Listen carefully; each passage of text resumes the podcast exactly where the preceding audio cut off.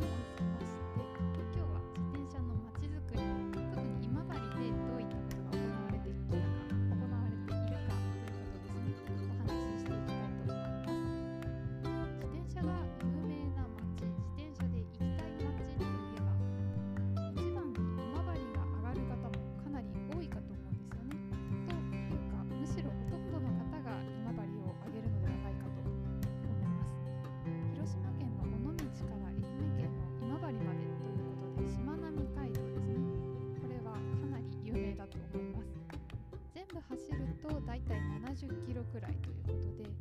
8つ